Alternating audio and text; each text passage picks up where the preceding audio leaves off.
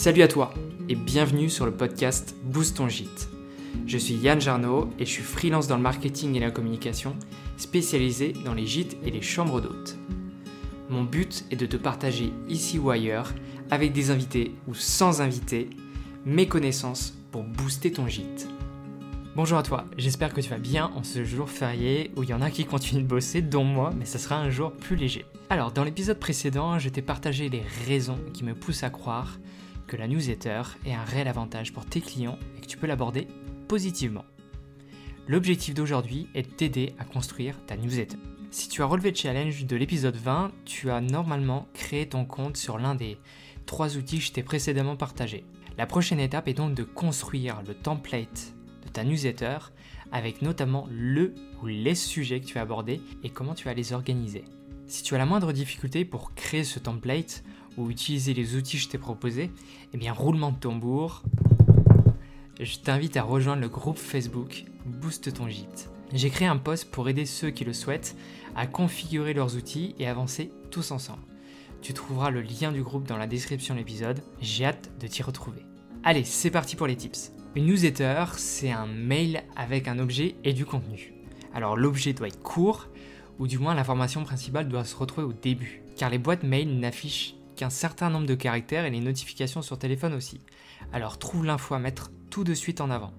Concernant le contenu, il y a deux écoles. Soit il doit être court et clair, soit tu peux faire la longueur que tu souhaites. Ça dépend finalement du type de newsletter que tu vas envoyer. Exemple, une newsletter qui parle de tes services, d'événements eh bien ça va être assez bref dans les détails pour ne pas trop en faire et pour donner au lecteur l'envie d'en savoir plus en dehors du mail. Par contre, une newsletter qui va apporter des connaissances, une histoire, des moments de vie, eh bien ça peut être plus long, car c'est du partage seulement à lire ici. Une newsletter marche mieux lorsqu'elle est ordonnée. Qu'elle soit longue ou courte, elle doit être claire, et pour ça, elle doit être ordonnée. C'est là que les outils sont pratiques, tu trouveras facilement des blocs déjà construit avec un titre ou des séparations pour pouvoir aérer ton contenu. N'hésite pas à l'aérer, il faut que ça soit clair, que ça soit agréable à lire. Et d'ailleurs, une newsletter, c'est finalement comme une nouvelle ou un article de journal. Tu peux t'en inspirer pour la mettre en forme. Tic-tac. Si tu souhaites qu'elle soit régulière, il te faut la programmer à des moments fixes. La mienne, je l'envoie toujours le matin en imaginant mes lectrices et mes lecteurs la lire en prenant le café. Alors oui, ça fait très cliché, je le sais, mais j'aime bien. Mais si elle est épisodique ou espacée dans le temps, eh bien là, no stress. Par exemple, Charlotte de Terre Tribord m'a demandé sur l'Instagram du podcast Boost ton gîte si elle pouvait faire une newsletter deux fois par an. Je lui ai répondu bien sûr, tout va dépendre de l'intention de ta newsletter et de ce que tu en fais. Et en fait, dans le marketing, il n'y a pas de mauvaise réponse. Il faut juste tester. Et en fonction du test, tu peux affiner et modifier. C'est d'ailleurs pour ça qu'il faut se lancer. Sans te lancer, tu ne peux pas tester ni ajuster pour que ça te corresponde. Alors de quoi parler? Comme je l'ai dit dans l'épisode précédent, l'épisode 20, où on a aussi parlé de newsletter, eh ben, pense tout d'abord à tes clients. Qu'aimeraient-ils recevoir lorsqu'ils ne sont pas chez toi? Les premières réponses que tu peux me dire et qui sont souvent orientées business, c'est un code promo pour payer moins cher lors de leur prochaine réservation. On attaque le sujet de la fidélisation, mais on en reparlera plus en détail dans un prochain épisode. Ensuite, tu peux aussi partager les nouvelles disponibilités si tu as un désistement par exemple. Tu peux aussi partager ton calendrier de réservation pour leur permettre d'avoir un visu sur ce qu'il reste de dispo. Donc là, l'idée, on va pas se mentir, c'est de retransformer ton client. Et là, je te mets un warning tout de suite. Attention, si tu fais cette méthode sans parler d'autre chose avant ou dans cette newsletter, ça risque de ne pas être fou en termes de conversion. Souviens-toi de comment tu aimes la prospection, alors ne fais pas subir la même chose aux autres. Les autres sujets que tu peux aborder sont beaucoup plus zen et dans le partage. Donc si tu as un crayon, c'est le moment de bosser. Sinon, pense-y très très fort pour t'en souvenir ou réécoute l'épisode. C'est peut-être plus simple quand tu as le temps. Bref, ce que j'aimerais, c'est que ta newsletter permette à ceux qui sont venus chez toi de rester connectés à ton hébergement et de leur rappeler à quel point c'était bien. J'aimerais que ta newsletter puisse permettre à ceux qui ne sont pas encore venus chez toi de rêver d'y venir. Tu veux trouver les sujets? Eh bien, travaille mes deux vœux. Je les répète pour que tu puisses te projeter. Le premier, c'est j'aimerais que ta newsletter permettent à ceux qui sont venus chez toi de rester connectés à ton hébergement et de leur rappeler à quel point c'était bien. Le deuxième, j'aimerais que ta newsletter puisse permettre à ceux qui ne sont pas venus chez toi de rêver d'y venir. Dans le premier cas, si tu as des pistes qui me viennent tout de suite en tête, ça peut être euh, des instants de vie racontés, des témoignages euh, des nouveaux clients, euh, des photos d'un élément qu'ils ne peuvent pas oublier, je sais pas, un cadre ou, ou alors un élément de décoration qui est vraiment atypique. Tu peux aussi partager un spot géographique qu'ils ont forcément visité, quelque chose qui est incontournable. Essaye vraiment de te reconnecter à eux. Ça peut être aussi le partage d'une nouvelle activité dans le coin, quelque chose que tu viens de découvrir ou quelque chose de nouveau. Si tu as aussi de nouvelles choses euh, dans ta décoration ou alors euh, dans ton jardin, tu sais, les plantes qui évoluent, les saisons qui passent, ou euh, tu as amélioré tes services, tu as rajouté de nouvelles offres, bref, c'est le meilleur endroit pour le dire. L'idée, c'est qu'en lisant ça, il y ait du Pouah, c'était bien les vacances, on y retourne l'année prochaine? Ou encore du Quoi, on est resté dix jours et on n'a pas fait ça, mais il faut qu'on y retourne Je fais un gros truc théâtral là. Mais aussi le T'as vu ce qu'elle a ajouté à l'arrière du jardin? Ou le nouveau barbecue? Oh, Ça serait beaucoup plus simple pour les soirées entre amis l'année prochaine. Ça me fait marrer. Je suis content de te faire ça. Bon, ok, je me projette peut-être beaucoup trop, mais ça, c'est le meilleur moyen pour que tu te mettes dans la peau de ton client idéal. Ça fait longtemps que je te l'ai pas dit, mais tu peux écouter l'épisode 1 et j'en ferai sans doute un autre prochainement sur ce sujet. Donc, n'hésite pas à te poser ce genre de questions et ce genre de réactions, même si ça te semble très humoristique. Franchement, c'est peut-être ce qui va se passer dans la tête de tes clients. Donc, projette-toi, c'est le meilleur moyen. Dans le deuxième cas, celui où tu dois communiquer à des futurs clients, eh bien finalement, ce n'est pas différent du premier cas. Je t'explique pourquoi. Dans le premier cas, on s'est intéressé à déclencher de l'émotion vis-à-vis de quelque chose euh, qu'ils ont déjà vu et leur donner envie de repasser à l'action. Et quand tu vas être dans cette approche, tu vas faire les choses beaucoup plus naturellement. Et tu vas partager du vrai. Et ça, lorsqu'on n'est pas encore client, eh bien on le ressent. On se dit waouh, il y a des gens qui ont vécu ça et elle le fait ou il le fait pour eux.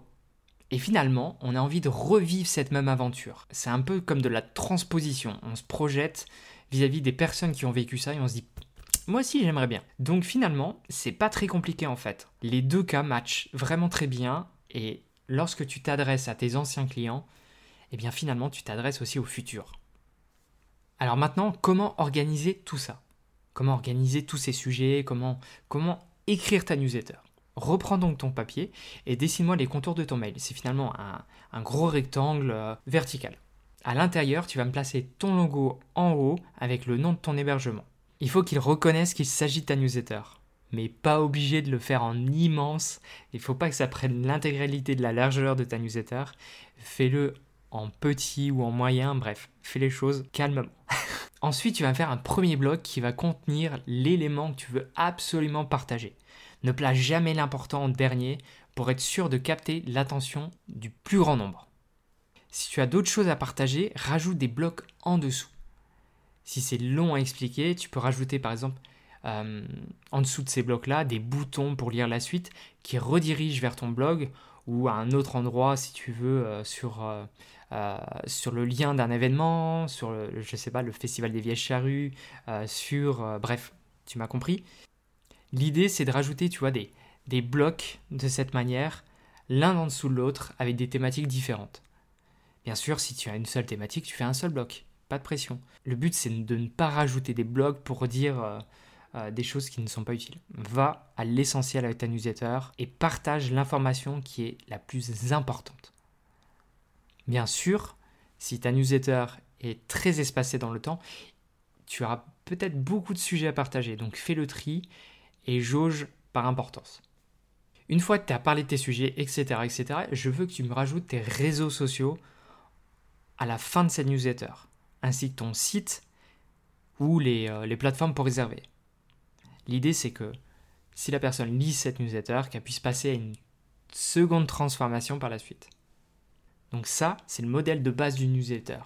Tu peux bien sûr l'ajuster au fil du temps si tu trouves des nouvelles inspi, mais dans tous les cas, reste simple. Il y a une question qu'on me pose souvent, c'est sur quel ton rédiger? Eh bien, là, ça dépend de toi.